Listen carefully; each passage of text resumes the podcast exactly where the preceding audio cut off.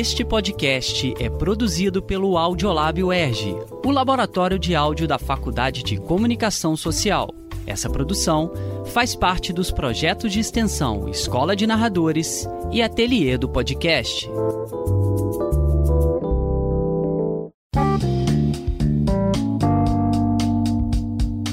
Hoje, o podcast da Eduerge recebe Leonardo Davino, que é professor de literatura brasileira pela UERJ e pesquisador de poesia e canção. Leonardo é autor do livro do poema canção Vocal Performance, publicado pela Eduerge.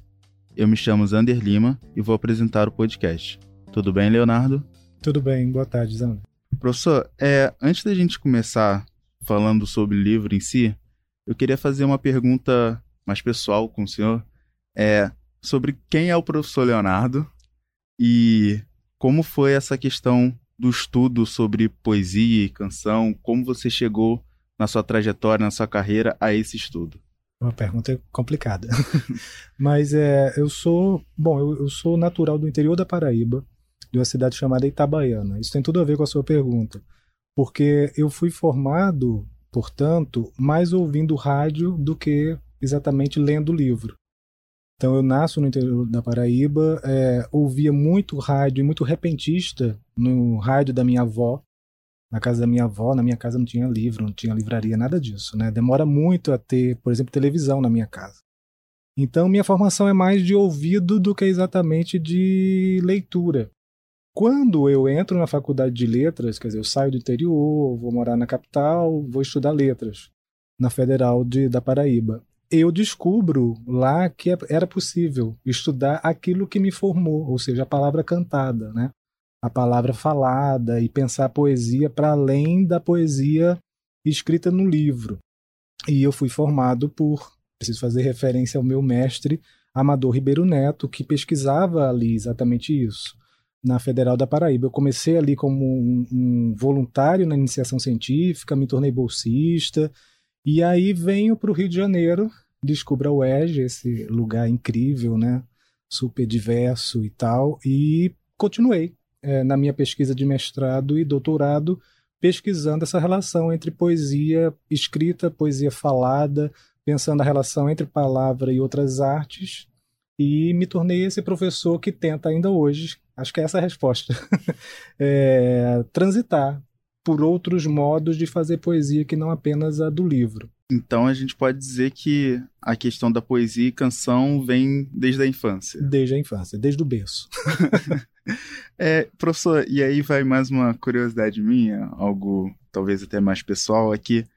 É, no seu Instagram, ah. vem dizendo como o senhor sendo se auto-intitula como se não me engano, um caçador de sereias. Colecionador. Colecionador de sereias. Colecionador. E o livro, ele tem uma, uma concha, né? É.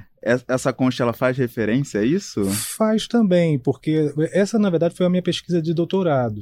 Na minha pesquisa de doutorado, eu tentei é, verificar como que o mito das sereias aparece ao longo da história da civilização, pelo menos ocidental. Eu toco um pouco também na questão africana, com alguns mitos africanos é, que, que são aquáticos, mas era mais pensando como que a gente chega é, no cantor popular contemporâneo, pensar esse, esse cantor popular contemporâneo como um resgate dessa sereia que canta o ouvinte ou que é, é, seduz quem a ouve, né? E aí essa, essa é uma brincadeira lá no meu Instagram de, de colecionador de sereia, mas eu de fato coleciono imagens de sereia. Tenho milhões e as pessoas me dão de presente. No livro, acabou que o pessoal da Eduege fez essa, entre tantas né, é, boas vontades e um trabalho muito bonito do pessoal da Eduege, que eu preciso agradecer, claro. Eles fizeram referência a isso com essa concha na capa e essa capa que brilha, né? Quem, quem pegar no livro, comprem o um livro, tem essa. É uma, um, um, como é que chama? A textura, né? Da capa tem um brilho sim, que, sim. que remete quase que a uma cauda de sereia, um escama, assim. Tem tudo a ver com isso. Mas não foi nenhum tipo de pedido especial. Não, a gente negociou. Quando perguntaram para mim o que é que eu queria como capa, eu pensei logo numa concha, porque a concha tem essa imagem, né, de que contém o canto, né, um canto que a gente não sabe exatamente definir o que que ele é, o que que ele diz. Eu pensei na concha na capa. mas todo o modo como ficou assim tão bonito é trabalho do pessoal da Edued. E professor, é, a respeito sobre o livro, como você classificaria o que é o livro do poema Canção? Então, esse livro ele é um resultado de um trabalho que eu diria bastante que, que atravessa essa minha formação, mas que passa por um, um, uma inquietação minha de perceber como que a canção popular brasileira, que é uma que é uma linguagem que eu diria que é uma das mais difundidas, né? Todo mundo em alguma medida ouve canção, mesmo que não queira, no trem, no metrô, enfim, em todo lugar a gente é, é, né, é bombardeado por canções mas ela, ela tem um tratamento, eu diria, muito pouco respeitoso na academia. Então, acho que é, foi um esforço meu de mostrar como que isso que é tão popular, que é tão comum, a, a, a digamos assim, a, todos nós, né? principalmente no Brasil, é, tem uma importância estética, tem uma importância poética interessante. Comecei a pesquisar isso e a defender isso já há um bom tempo e pensando no, no, no modo como que essa poesia popular se relaciona com a poesia de livro. E aí eu comecei a levantar, junto com meus alunos de, de, de graduação, com meus alunos de orientandos de iniciação científica, eu formei um grupo, e pensando como que a, o, o poema de livro vai para a canção popular. Então, o, o livro é resultado desse trabalho, né? ou seja, dessa investigação de que modo um cancionista, ao ler um poema, consegue ou traduz para a gente, para a gente que eu digo assim, para quem está no dia a dia, no cotidiano, aquela, o conhecimento daquele, daquele poema em canção. Né? Como é que eu consigo fazer com que aquilo que seria para poucos, né? a gente sabe o acesso ao livro no Brasil é um problemão, pode ser popular ou popularizado através do, do canto desses poemas. Então ele é o resultado disso, né, eu diria, desse percurso, dessa, dessa minha inquietação. O, e outro ponto, acho que também complementa a minha resposta, é o pouco lugar que a gente dá nas letras, mesmo nos cursos de letras, a, aos poemas vocalizados, aos poemas cantados. A gente é, lê poema né, nos cursos de letras, nos cursos de literatura, mas a gente lê poema. A gente não, não tem uma mania de ouvir poema. E o, o, o Oswald de Andrade, né, o poeta modernista, ele dizia que a nossa formação no Brasil é uma formação orecular, ou seja, é uma formação de ouvido, né? fazer do ouvido é, um oráculo. Eu acho que é, tudo tem a ver com. É, vem todas essas. É, mas vem todas essas questões, né? Quando eu penso no livro, é, o livro então é resultado de todos esses atravessamentos, assim, de, de leituras e de quietação para pensar como que o cantor popular ele nos ajuda a ler poesia. Durante o livro você é, fala sobre diversos artistas e também faz uma certa associação a artistas que já seja poetas, seja cantores de diferentes épocas, inclusive. E eu queria entender como é que foi para abordar essa pesquisa de acordo é, por que, que você selecionou esses artistas que estão aí e também é, por que, que você fez essa associação entre, por exemplo, a gente pode pegar Fernando Pessoa, Caetano Veloso, são artistas de diferentes é, meios, diferentes lugares, da, uhum. seja da música, até mesmo da poesia. Como é que foi essa associação para você? Então, a, o objetivo dessa associação e desse, digamos, arco temporal tão grande, Zander, é exatamente perceber como que, por exemplo, eu começo com Gregório de Matos, né, um poeta é, do nosso Brasil colônia.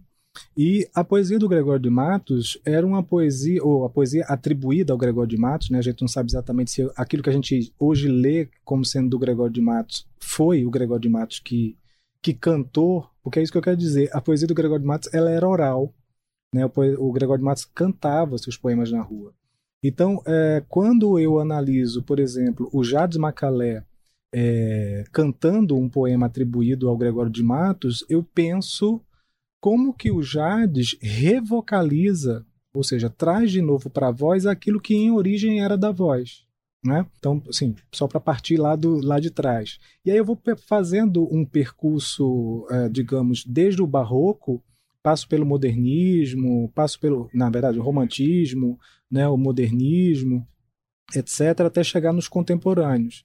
Agora, a, a, faço isso exatamente para tentar perceber é, como que os nossos poetas, ou os nossos cantores de hoje, né, contemporâneos nossos, de nós dois que estamos aqui, nos torna contemporâneo desses poetas do passado. Ou o que essa poesia do passado ainda tem a nos dizer. E aí dizer tem, tem um duplo sentido, né? porque estão sendo ditas, de fato, pela boca de alguém. Então, o que, que o Gregório de Matos tem a dizer para o Brasil de 2023? Né? Eu acho que o Jades mostra isso muito bem quando ele escolhe aquele poema para cantar daquele modo, etc e tal. E, por exemplo, Fernando Pessoa e Caetano Veloso. É, o Caetano, em várias entrevistas dele, eu pesquisei o Caetano na minha, no meu mestrado, né? O Caetano Veloso, em várias entrevistas dele, ele fala que o, que o, o Fernando Pessoa foi um dos poetas formadores dele. Aí ele fala: a minha geração lia Fernando Pessoa, lia a mensagem. A própria irmã do Caetano, a Betânia, declama Fernando Pessoa em vários shows dele.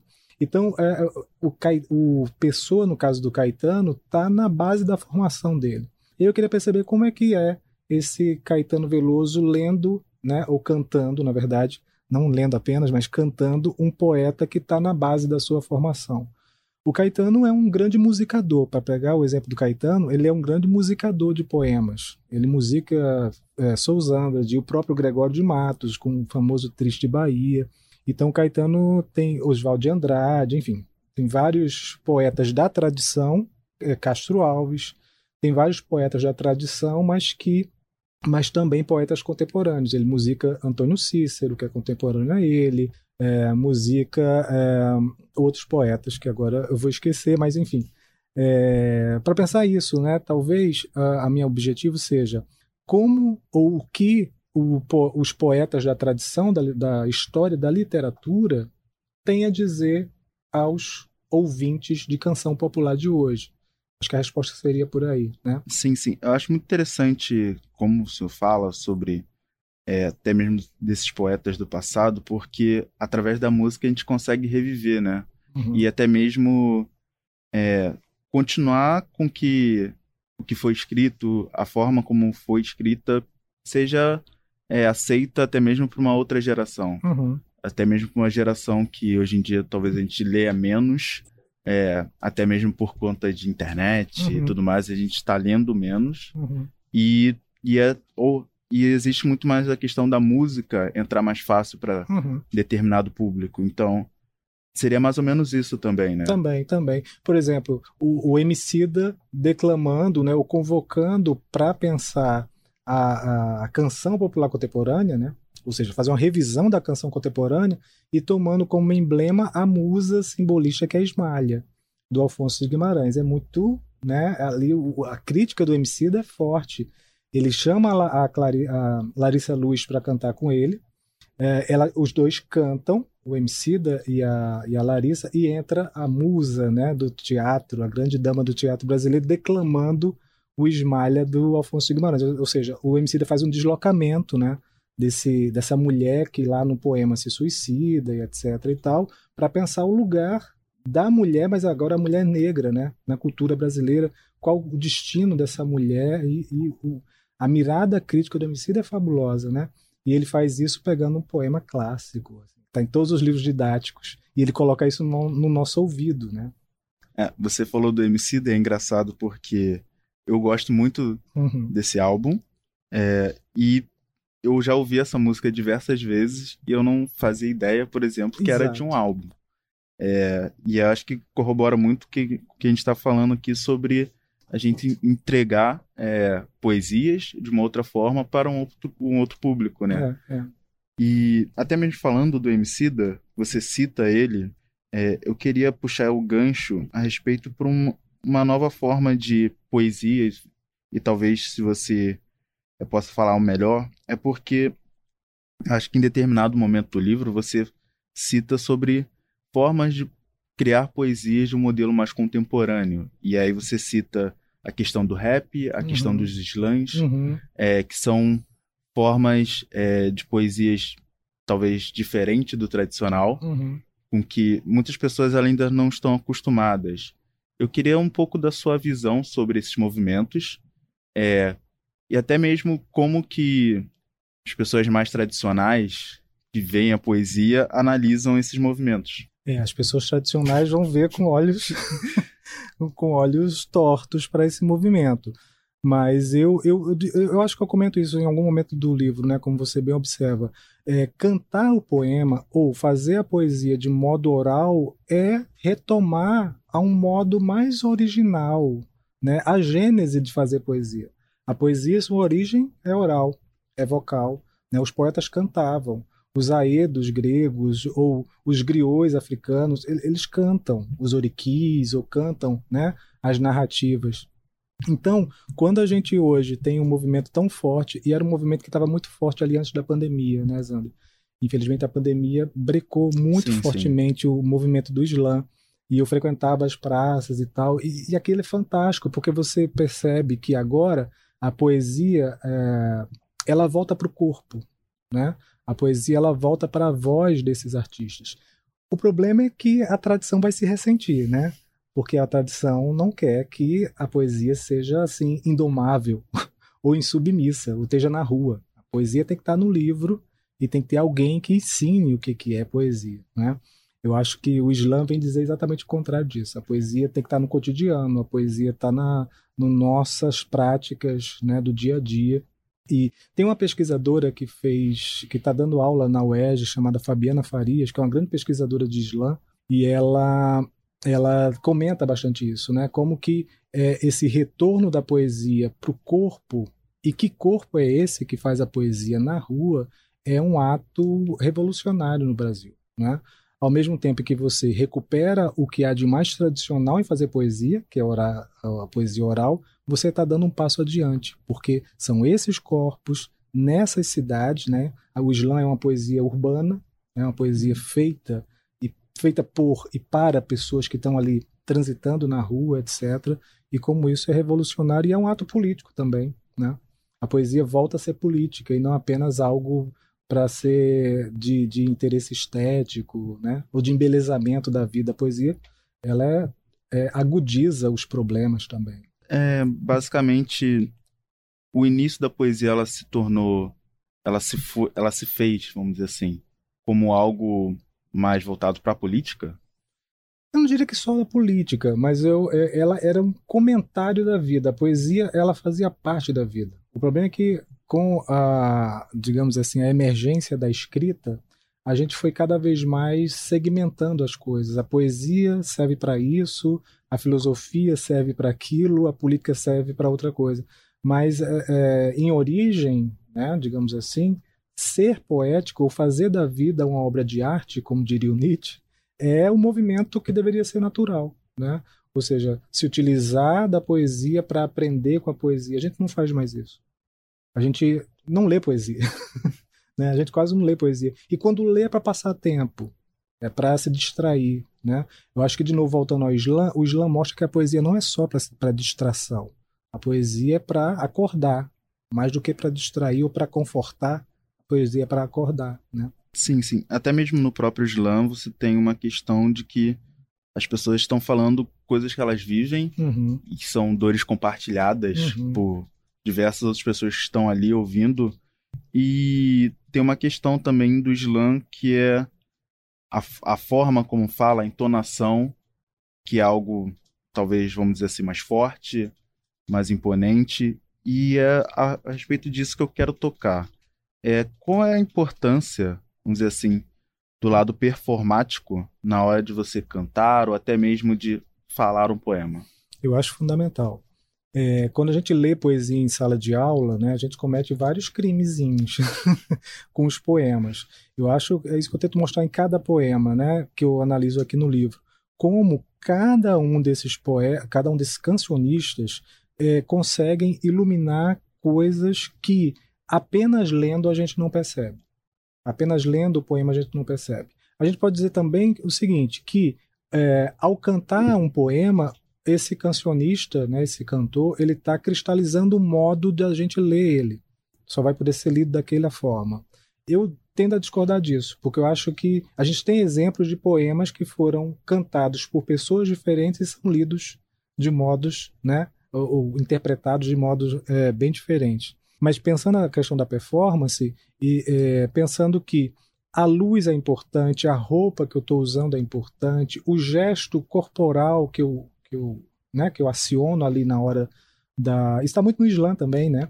É sim, importante. Sim. O Islã recupera bem isso, que é o cenário. Então, isso que eu estava falando de urbanidade. Então, é na rua. Então, o tema tem a ver com essa esse trânsito do sujeito na rua. E aí eu tentei mostrar em cada, pelo menos tentei, é, mostrar em cada um desses capítulos, né, em que eu faço essas parcerias, é, de novo, Gregório e Jades, Gonçalves Dias e Sérgio Brito, é, como que, que esses cancionistas, performando vocalmente esses poemas, porque nem todos a gente tem vídeo, né? Nem todos eu analisei a performance, digamos, é, é, imagética, né? É mais a, a, a audição mesmo. Mas em cada um dessas apresentações a gente consegue perceber é, singularidades, assinaturas que são feitas pela voz, que é isso que eu vou chamar de vocal performance, né, que está no título do livro. A vocal performance, ela é a performance vocal, mas é uma performance vocal, Zander, que em, algum que em alguma medida ela autoriza aquele poema. Né? Por exemplo, Elza Soares cantando Oswald de Andrade. Elza Soares cantando um poema de Oswald de Andrade que está num, num, texto muito pouco conhecido do Oswald, que é o Santeiro do Mangue, que trata da prostituição né, na zona portuária do, do, do, Rio de Janeiro, por exemplo. Então, a história da, da, da Elza Soares, ou seja, a voz que canta por trás da voz que fala no texto, a voz da Elza, que, é, né, que está por trás da voz que fala no poema, autoriza aquilo que está sendo dito. Né? Isso que eu chamo de vocal performance também. Essa, é, é, o modo como foi dito aquele poema autoriza aquilo que está dito no poema. Então, de novo, sei lá, é, a Elsa com, com, com Oswald, ou, ou, a Maria a Socorro Lira cantando a Maria Firmina dos Reis. Então, percebam, são, são é, e nem sempre são poemas muito conhecidos. Maria Firmina dos Reis é muito pouco conhecida ainda no Brasil, né? E aí você tem uma, uma cantora como a Socorro Lira que vai lá, pega os cantos da Maria Firmina dos Reis, uma escritora importantíssima, né? Que escreveu o que até agora a gente entende como o primeiro romance no Brasil, o Úrsula, é escrito por uma mulher negra no século XIX. Quer dizer, tudo isso tem uma importância que foi apagado na nossa história, digamos assim, né, escrita, e que vem a, a Socorro Lira musica esses poemas que são poemas de um livro chamado Cantos à Beira-Mar, então é para ser cantado, e ela vem, essa cantora contemporânea, com os instrumentos né, nossos da contemporaneidade, e podem fazer aquilo que o poema pedia, ser cantado. Né? É, durante o livro, eu percebo que tem, tem uma questão sobre palavra cantada e palavra falada. Uhum. Se não me engano, você menciona isso mais de uma vez em diferentes aspectos. Uhum. O que seria uma palavra cantada e o que seria uma palavra falada? O que a gente está falando aqui é falar. Por exemplo, né, para dar um exemplo bem, bem evidente, a gente está falando palavras, né? Está enunciando palavras. O cantar é, seria um, digamos, um, um passo adiante nessa nossa falação. É, seria quando a gente começasse a colocar o que a gente está falando dentro de uma linha melódica. Então eu deixo de falar como eu estou falando aqui com você, e passo a cantar. Não vou cantar aqui, tá? e passo a cantar, ou seja, eu estendo as vogais, eu segmento as palavras, eu crio um modo, um, ou uma, digamos, uma melodia, uma partitura para o que a gente já fala. Tem um teórico muito importante para nós que pesquisamos palavra cantada no Brasil, que é o Luiz Tati. É, professor da USP, etc., muito importante, e o Luiz Tati vai dizer que todos nós entoamos. Estamos aqui, nós dois, entoando palavras. Mas eu diria que nós, nem todos nós cantamos. Nem todos nós é, temos como objetivo da nossa falação atingir o canto. Ou atingir o nosso ouvinte, eu não estou tentando te atingir, né, te sensibilizar. É isso que eu queria chegar. Né? O canto ele tende a uma sensibilização do outro. Fazer com que o outro preste atenção em mim, mas sensibilizado naquilo que eu estou dizendo. Isso acho que o canto faz mais do que a palavra falada. Mas aí perceba, eu estou me contradizendo por, pelo que eu falei ainda há pouco do Islã, né? Porque o Islã ele está mais próximo da palavra falada do que da palavra cantada, né? A gente não tem os alongamentos das vogais ou não tem tanta a segmentação das palavras, mas é, os objetivos são outros. né? No slam uhum. e nisso que eu estou chamando de canção. É, a respeito até mesmo dessa questão de palavra cantada e palavra fa falada, antes a gente tinha citado é, Ismalia, né? Que é, que é baseado num poema também. É, você considera que existe uma diferença, ou existe até se é mais difícil ou não cantar um poema do que cantar uma música? Cantar uma música? Eu acho que. É, é, não sei. Eu acho que são competências diferentes. E aí só o cancionista que vai te responder melhor isso. Mas eu acho que são competências que quem trabalha com isso vai ter que lidar. Eu não trabalho com canto. eu trabalho com análise né, da, da, daquilo que já foi cantado.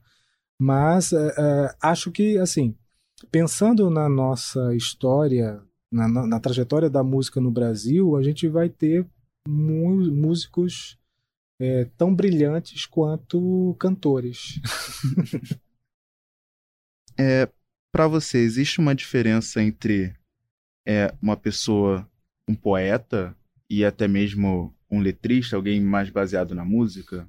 Nossa, você agora tocou num problemão porque existe uma, toda uma perspectiva dentro das letras né, que vai fazer uma distinção muito evidente entre letra de música, letra de canção e poesia.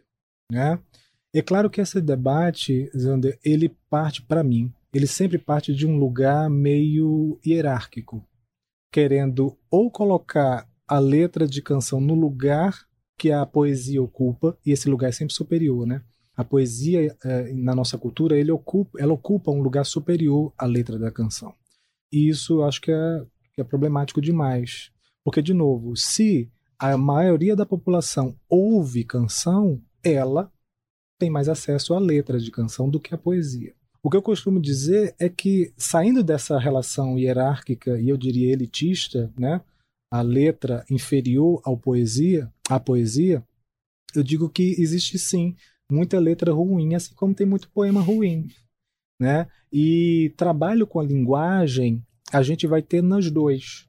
A gente vai ter cancionistas, letristas, né? Nesse caso, é, a, a, exatamente a partir da sua pergunta, letristas que trabalham tão ou melhor a linguagem, se é isso que a gente chama de poesia, né? O trabalho com a linguagem, do que alguns poetas.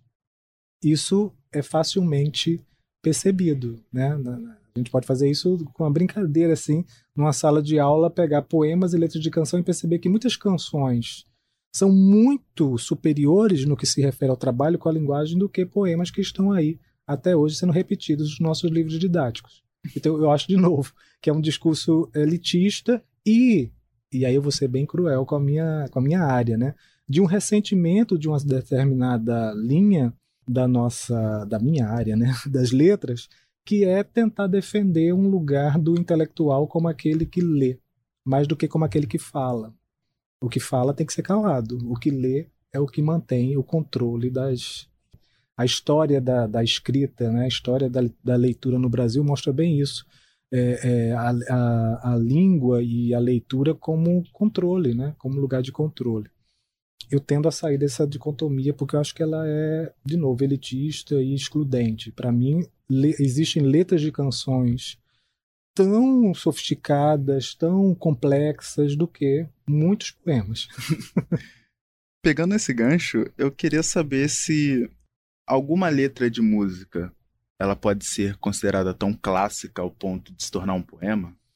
Eu acho que tem algumas letras que já estão, inclusive, nos livros didáticos. E eu citaria uma que eu acho que deveria sim estar em todos os livros didáticos, que é a do Caetano Veloso, Língua. Ali o Caetano faz um ensaio sobre o que é a língua portuguesa.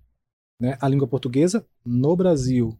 É essa língua que vai se misturando, que vai é, é, absorvendo nela, sabe, se apropriando de, dos variados estratos que compõem né, o lastro da nossa da nossa cultura. E acho que língua. Língua seria uma canção, eu não diria clássica, mas uma canção, uma letra de canção que para mim seria um ponto de partida para pensar língua. Porque é isso, né, que em alguma medida a poesia deveria fazer, fazer a gente pensar a nossa relação com a língua, com a linguagem, com a vida e o uso que a gente faz dessa língua, dessa, dessa disso que a gente chama de, de nossa língua comum que é o português. Língua do Caetano Veloso. Confesso que eu nunca ouvi, depois ah, vou parar. Ouça, ouça. Porque no Língua é interessante que o Caetano convida a Elza Soares para dividir o vocal com ele. A Elza estava num momento baixo ali da carreira, meio esquecida, e aí o Caetano convida a Elza Soares e os dois fazem uma parceria incrível. Né? Isso que eu estava chamando ainda há pouco, né? essa voz né, desse corpo, dessa cantora, dessa mulher, com a, com a história que a Elza tinha e tem, para mim tá, tá aí viva, é, autorizando, né, discutindo o que é a língua portuguesa no Brasil. Cria todo um outro significado para a música. Exatamente, né? exatamente. Isso que a gente estava falando lá atrás, né? ou seja, a voz que canta autorizando né, o que está sendo dito no poema, na letra, e a gente começa a tensionar, né, letra, poema e tal. Uhum. Professor, é, na sua opinião, é, muito foi falado a respeito é, da dificuldade das pessoas em determinados poemas, da questão do acesso, seja por livro, seja é, por outros meios. E eu queria que você falasse é, que, quais são as formas que a gente pode ter para explorar a poesia é, que possa quebrar esse tipo de pre preconceito, de certa forma, de elitismo. É, tem um, tem um, um, um exemplo, né, uma, uma, história muito clássica de um professor que estava dando aula de poesia e os alunos disseram assim, é, ia dar aula de poesia e os alunos disseram, mas eu não gosto de poesia. Né? Que é aquela coisa, poesia é difícil, eu não gosto de poesia. E aí o professor colocou, desculpa, eu realmente esqueci o nome dele agora. Eu sei quem é, mas eu, eu agora não estou lembrando. É, e aí ele falou assim: vocês não gostam de poesia, então vou colocar uma poesia aqui. E aí ele colocou Negro Drama dos Racionais para a turma ouvir. E aí a turma falou assim: mas isso é poesia? Aí o professor falou: sim. Aí os alunos disseram: então eu gosto de poesia. Então acho que é isso, né? É, é um tratamento, Zander, de, de professor, de mediação, assim, de, de mostrar para o aluno que o lugar da poesia não é o lugar encastelado que a história ou que né, determinada perspectiva de novo elitista, né, infelizmente a palavra é essa, né, da nossa cultura coloca. A poesia está no dia a dia, a poesia conta, canta o que está no dia a dia. Acho que esse seria um, um modo assim mais didático possível, né? De deslocar mesmo, tirar a poesia desse lugar encastelado, superior, sublime e colocar, mostrar que a poesia está aqui, está no dia a dia, está na rua, pode pode estar tá num bate-papo, a gente pode ouvir poesia quando está no trem, pode estar tá ouvindo poesia quando está indo para a escola, etc. Racionais MC, inclusive, é, foi indicado como um dos maiores Perfeito. álbuns brasileiros de todos os tempos. Né? E é interessante que os Racionais já entrou como audição obrigatória no, em, em vestibular, né, na Unicamp. E foi uma revolução, percebam foi um problemão. Porque quem está acostumado a lidar com poesia falou assim: como é que eu vou dar aula dos racionais para esses alunos, para os alunos fazerem a prova? Sim, eu até falar sobre isso que foi numa prova de literatura, Exato, se não me engano. Da Unicamp, é. E, e eu acho que uma das discussões na época era sobre aproximar é, um grupo social que é muito grande no Brasil, uhum. que a gente pode botar até mesmo pessoas que moram em comunidades uhum. e que e que elas conseguem aproximar através de, um, de algo que é, vamos dizer assim, do dia a dia. Uhum. Então, eu, eu considero o Negro, da, Negro Drama e o Racionais MC uma, uma das grandes músicas, é, principalmente brasileiras, e que elas conseguem falar com uma grande parcela. Exato. E uma parcela que não era ouvida, que não é, que não se sentia representada nos livros didáticos, esmalha. Percebe, percebe a astúcia do MC daqui, né? O MC da desloca essa esmalha que é do, sofisticada, né, que está lá no livro didático, é um simbolismo, é uma poesia super difícil, etc. Para cá, rap, pro dia a dia, pro cotidiano, né? Pro, pro, pra rua, Acho que isso é, esse é o que você está me perguntando ainda há pouco, como fazer isso. O Emicida dá uma aula quando ele traz o Esmalha, a Esmalha, né, o poema. Você meio que já falou isso, só que só para a gente reforçar. É, existem hoje novas formas de música, formas mais populares, é, que atendem a diversos tipos de, de pessoas.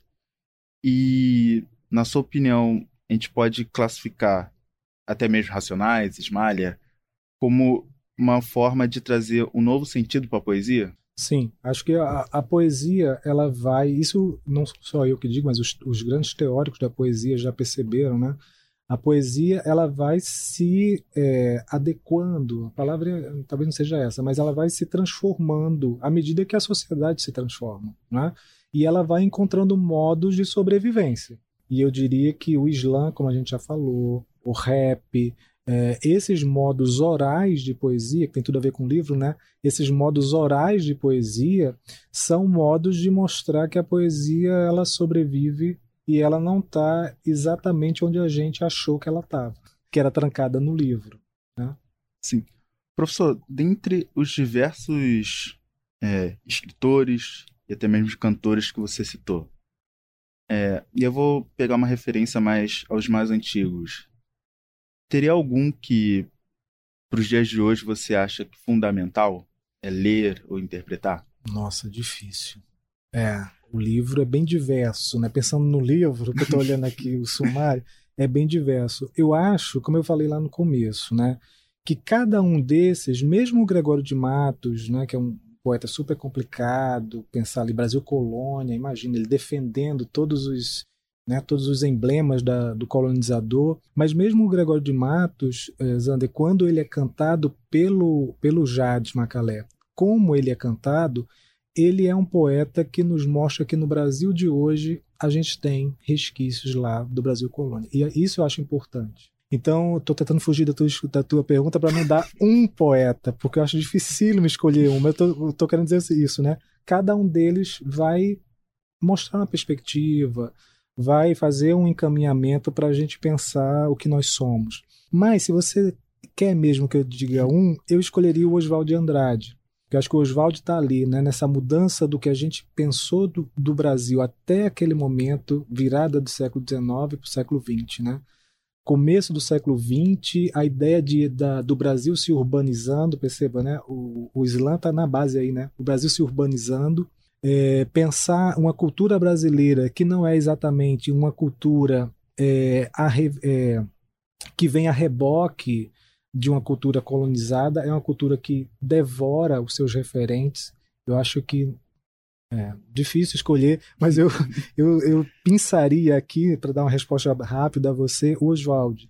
Acho que ele tem muita coisa a ser dita ainda que a gente precisa ouvir e ler. Sim, perfeito, professor. E uma das últimas perguntas é: para quem você recomendaria o livro Poema Canção? Para todo mundo. Tô brincando. Eu acho que todo, eu falo isso, eu acho que na, na apresentação, acho que todo mundo que se interessa por, por canção no Brasil, né, ou para entender o que, que é poesia no Brasil, e aí percebo, canção e poesia, né, para mim são a mesma coisa. Uh, para mim a canção é um modo de, de de realizar poesia no Brasil é um leitor do livro. Mas acho que ele também é bastante didático. Isso eu só percebi no final, né? Porque esses textos foram sendo feitos, não foram todos pensados para ser um conjunto.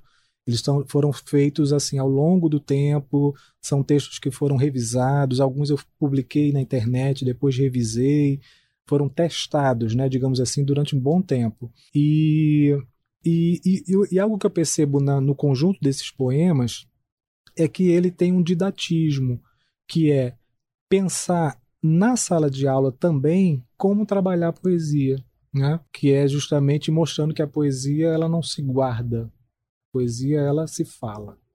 A poesia ela não deve ser apenas para mim, leitor, lá no meu, né, na, lendo sozinho. A poesia ela pode ser comentada, compartilhada. Então, eu acho que, que o, o estudante de letras, por exemplo, seria um leitor ideal desse, desse livro. Pensando que, infelizmente, a canção popular, como linguagem a estética mesmo, artística, ela tem um lugar muito pequeno no nosso curso. Muito pequeno. E eu tento impor.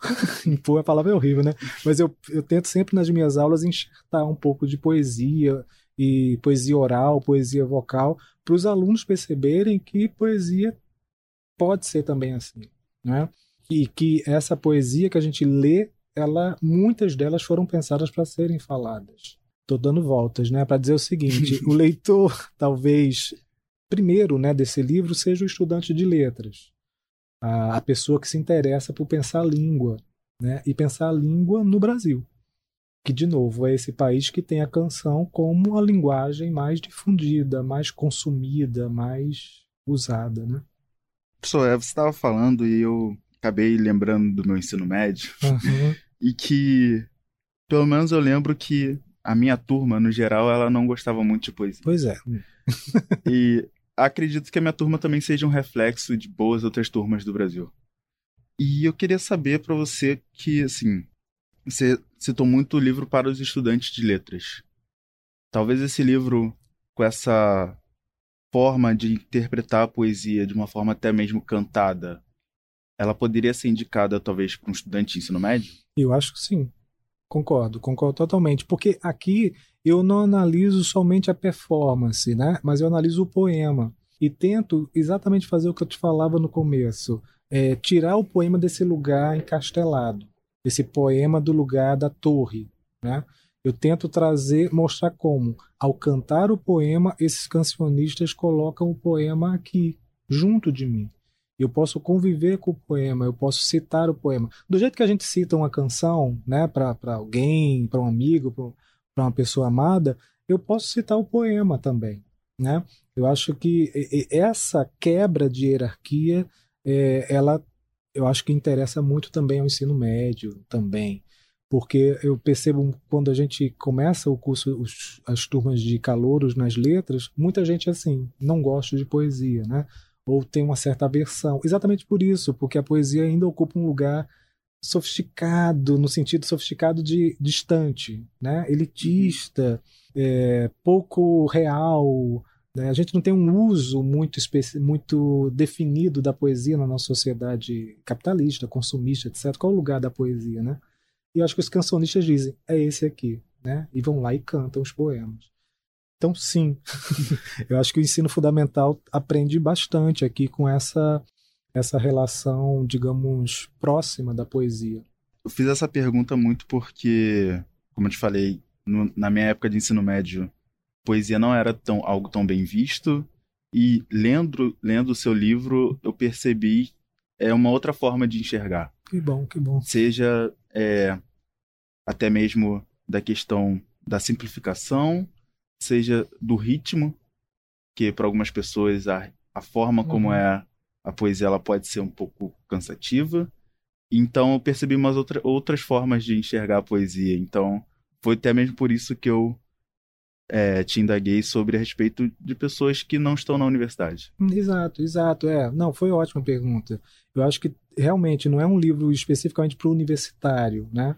É um livro para quem se interessa por essas coisas e não sabe muito bem como se aproximar delas porque acha que é difícil, porque acha que não é para mim, ou está distante. Eu acho que, que não. Os cancionistas já nos ensinaram que não, a poesia tem que estar tá no cotidiano. E o que eu tento fazer no livro, e me parece que eu consegui, que você está dizendo que, que percebeu isso, é mostrar isso. Né? A poesia está aqui, ela pode ser é, não fácil, no sentido né, simplório, mas eu posso conviver com ela, eu posso aprender com ela e ouvi-la. Professor, é, eu queria te agradecer por estar participando do nosso podcast, por se dispor a vir aqui, participar do nosso bate-papo e até mesmo agradecer pela, pelas escritas, pelo livro, que de certa forma foi muito gratificante. E pra, antes da gente finalizar, eu gostaria de saber se você tem interesse em deixar algum recado, falar algo que não foi dito aqui quero dizer somente agradecer muito, né? Quero agradecer a, ao convite, quero agradecer a oportunidade de falar desse livro que me é tão. Fiquei muito orgulhoso de concluí-lo, porque, como eu falei, é um trabalho de longa data, um trabalho que envolveu alunos de graduação, alunos de pós-graduação, conversa em sala de aula, conversa em reuniões de orientação. Então, é um livro, em alguma medida, coletivo também, porque teve muita troca para chegar nele agradecer porque é, não é fácil, né? Desenvolver pesquisa no Brasil e dizer que uh, e convidar as pessoas para irem na EduERG e comprarem o livro, porque é o resultado de um trabalho sério, um trabalho que de fato tenta pensar a cultura brasileira é, para além de um lugar elitizado. E eu acho que é fantástico poder desenvolver esse trabalho. Eu quero encerrar dizendo isso. Poder desenvolver esse trabalho numa universidade como a UERJ, né?